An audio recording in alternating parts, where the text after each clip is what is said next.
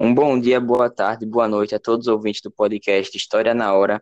E hoje, nesse episódio especialíssimo, em que contaremos com a participação de Carlos Gabriel, que é esse que vos fala, também Gabriel Toscano, Luan Carlos e Romeu Baltar, todos nós estudantes do primeiro ano do ensino médio.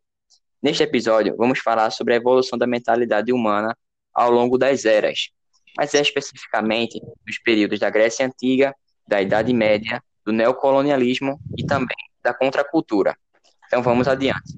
Mentalidade, que tem por seu significado no dicionário como um conjunto de manifestações de ordem, seja crenças, maneira de pensar, disposições psíquicas e morais, que caracterizam uma coletividade, ou indivíduo, mente, personalidade. Bem, mas esse conceito parece um pouco abstrato quando lemos o dicionário. Ele pode ser resumido como a visão do ser humano do, sobre tudo que está ao redor dele, como sua posição na sociedade. Assim, a gente pode se estabelecer relações com a imaginação sociológica, que esta tem por relação a ideia de como o indivíduo se familiariza com a sociedade, se relaciona com ela, seja no presente ou no passado. Além disso, tal importância desse assunto está também na forma de desenvolver, desenvolver o senso crítico, desta forma, tirando informações deturpadas. Assim, a gente também pode ligar todo esse assunto com a sociologia e a filosofia.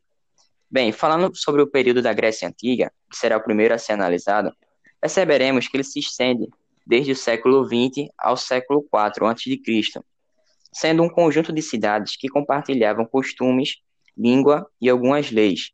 No período clássico, houve a procura de cultivar a beleza e a virtude, desenvolvendo as artes da pintura, música, arquitetura e escultura. Os cidadãos, os cidadãos seriam capazes de contribuir para o bem-estar comum. Desta forma, surgindo o conceito da democracia. Veja que democracia será uma forma de governo que será colocada de lado durante o período da ditadura do século XX, como será falado durante a Guerra Fria por Romeu. Mas voltando para a Grécia Antiga, vamos perceber que esse marco da democracia irá se distinguir dos impérios liderados por dirigentes considerados deuses, como o Egito dos faraós. Essa forma de governo também se desenvolveu com muita força em Atenas, onde homens livres, atente para isso, homens livres, não incluíam mulheres, podiam discutir questões políticas em praça pública. No âmbito da sociedade, cada polis tinha sua própria organização estrutural, Atenas, exemplo, permitia a escravidão por dívida ou guerras. Esparta tinha poucos escravos, mas possuía servos estatais, que eram de posse do governo espartano. Atenas, em Atenas havia a figura de estrangeiros, chamados de metecos. Somente era cidadão quem era nascido lá. Vamos perceber que esse conceito de cidadania irá evoluir conforme o tempo, e que ele também será muito importante para a sociologia, que é assunto que a gente também está tratando neste podcast, que ele se modificará durante a Revolução Francesa. Vamos para a origem do pensamento grego. A Grécia era dividida em três partes, sendo povoada por povos distintos povos descendentes dos aqueus.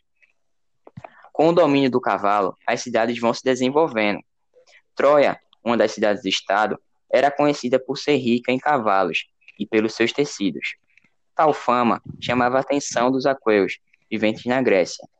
Desta forma, tal rivalidade entre Troia e os povos aqueus gerou a epopeia escrita por Homero, criando a mitologia grega, em que as atitudes dos deuses gregos refletiam e muito nas atitudes humanas.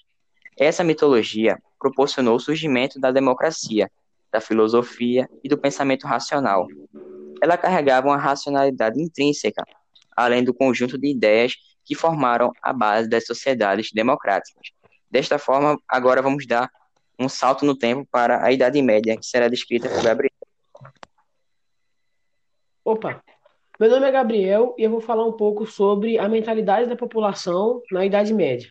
Mas antes, eu vou começar explicando o que foi esse período. A Idade Média foi um longo período da história, que se estendeu do século V ao século XV. Ela foi iniciada com a queda do Império Romano em 476 e o fim pela tomada de Constantinopla pelos turcos em 1453. Com a população, em sua grande maioria, supersticiosa, isso quer dizer que acreditavam em muitas coisas que nem sempre eram reais, como mitos e lendas, além da sua religião, que vai ser falado agora. Na sua mente, a religião era a resposta para tudo. Sendo assim, tudo que acontecia ao seu redor era explicado dessa forma. Além de que, para eles, as doenças eram frutos dos pecados que eles cometeram. E para tentar reverter essa situação, eles faziam penitências e oferendas para as igrejas. Os homens e as mulheres estavam sempre com medo da morte e de serem julgados por Deus. A igreja tinha um importante papel, que era o papel de controlar e organizar a sociedade da época. Devido à alta taxa de mortalidade infantil, as crianças eram batizadas logo, logo que nasciam, pois os pais queriam garantir que seus filhos tivessem um lugar no paraíso. Inclusive, os nomes dos bebês, em sua maioria, eram de nomes de santos, o que reforça ainda mais que para eles nada mais importava do que a religião. Eles acreditavam na religião mais do que qualquer outra coisa. Também não existia casamento, como hoje, mas apenas contrato entre as famílias dos noivos. Em geral, principalmente entre nobres, o casamento era negociado pelas famílias, de acordo com seu interesse em aumentar a posse de terras, a riqueza, o poder ou até para fortalecer alianças militares. Os noivos não participavam desses acertos e, em muitos casos, só se conheciam no dia da cerimônia. Uma curiosidade é que o casamento, como nós conhecemos hoje em dia, só passou a existir na Europa por volta do século XVII, mais ou menos dois séculos após o término do período da Idade Média. Na época, o sistema de terras do feudalismo ainda era utilizado, e apenas os mais ricos, que eram as pessoas de classe mais alta, tinham poder, e eram considerados de senhores feudais, se tornando chefes de grandes territórios. E isso fazia com que as pessoas das classes mais baixas fossem obrigadas a trabalhar nas suas terras, na terra dos senhores feudais. Maior parte dos homens tinham que ir para a guerra lutar, mesmo ainda muito jovens, assim causando uma alta taxa de mortalidade para todo o período. Agora, quem vai falar é Luan, que vai falar um pouco sobre o neocolonialismo. Ok, galera. É, antes de falarmos sobre a mentalidade da sociedade neocolonialista, é preciso entendermos a psicologia do iluminismo, na qual ele, assim como o renascimento cultural, exaltava a humanidade. Porém, o iluminismo não exaltava o ser humano de forma religiosa, mas sim de forma racionalizada, na qual procurava uma forma mais significativa da existência humana.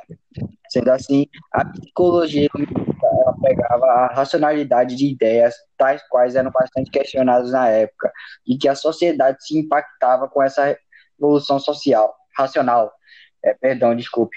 É, com essa mentalidade, a sociedade europeia se achava superior a outras raças, iniciando assim as ideias neocolonialistas, na qual o homem branco pregava a dominação europeia entre as outras raças, criando diversas teorias, como a do etnocentrismo, a do darwinismo social e do evolucionismo social.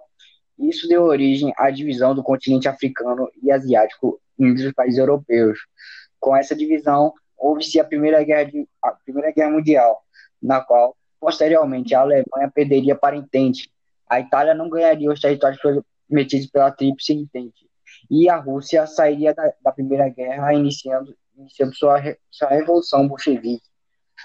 E isso fez com que surgissem ideias é, totalitárias, como, por exemplo, a fascista e a socialista comunista, e que posteriormente daria início à Segunda Guerra.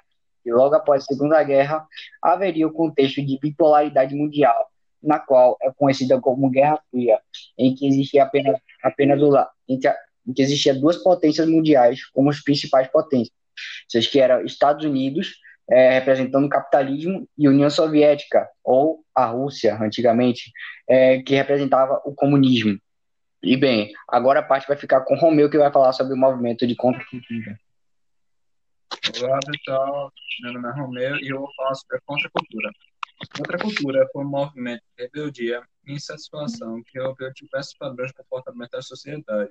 Durante já quando mais jovem, seus pensamentos eram criar novas maneiras de viver e estilos diferentes dos ditados pelas classes dominantes. Eles criticavam a insatisfação do capitalismo e o consumo desenfreado, por estarem cansados de tantos conflitos, violência e individualismo. Queriam compartilhar seus ideais, contribuindo para a evolução da sociedade como um todo.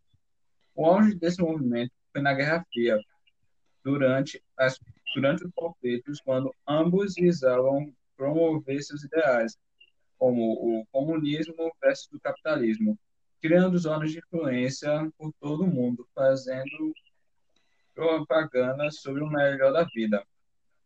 Esse movimento chegou no Brasil na década de 70, dando origem ao tropicalismo e inovou a música, trazendo letras e versos irreverentes relacionados à política e desigualdade, como quem sabe faz a hora, não espera acontecer, ou viva, viva a sociedade, a alternativa.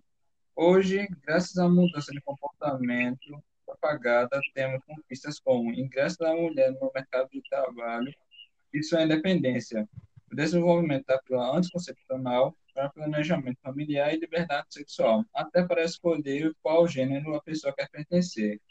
E é isso. Carlos, tome a honra aí, parceiro. Valeu, meu irmão, tirou onda. Dessa forma, a gente pode perceber que a mentalidade humana ela pode ser vista como ela teve uma evolução conforme o tempo. Houve, como a gente fala, que o professor Sandro nos, nos falou na, nas aulas, que um dos, um dos mais importantes poderes da sociologia é a antifixação. Como o Romeu falou, as mulheres começaram a ir em busca dos seus direitos, a busca de, de, de locais mais importantes na sociedade. Desta forma, parece, o, começou a se questionar o que parecia óbvio, o que, na verdade, era dito como familiar, como comum. Assim, a gente pode perceber o desenvolvimento de um pensar sociológico, ou seja, um olhar crítico, e que diferencia o que parece óbvio do que foi construído. E assim, a gente agradece pela participação de todos que estão aqui presentes. Muito obrigado e até a próxima. Fiquem com Deus.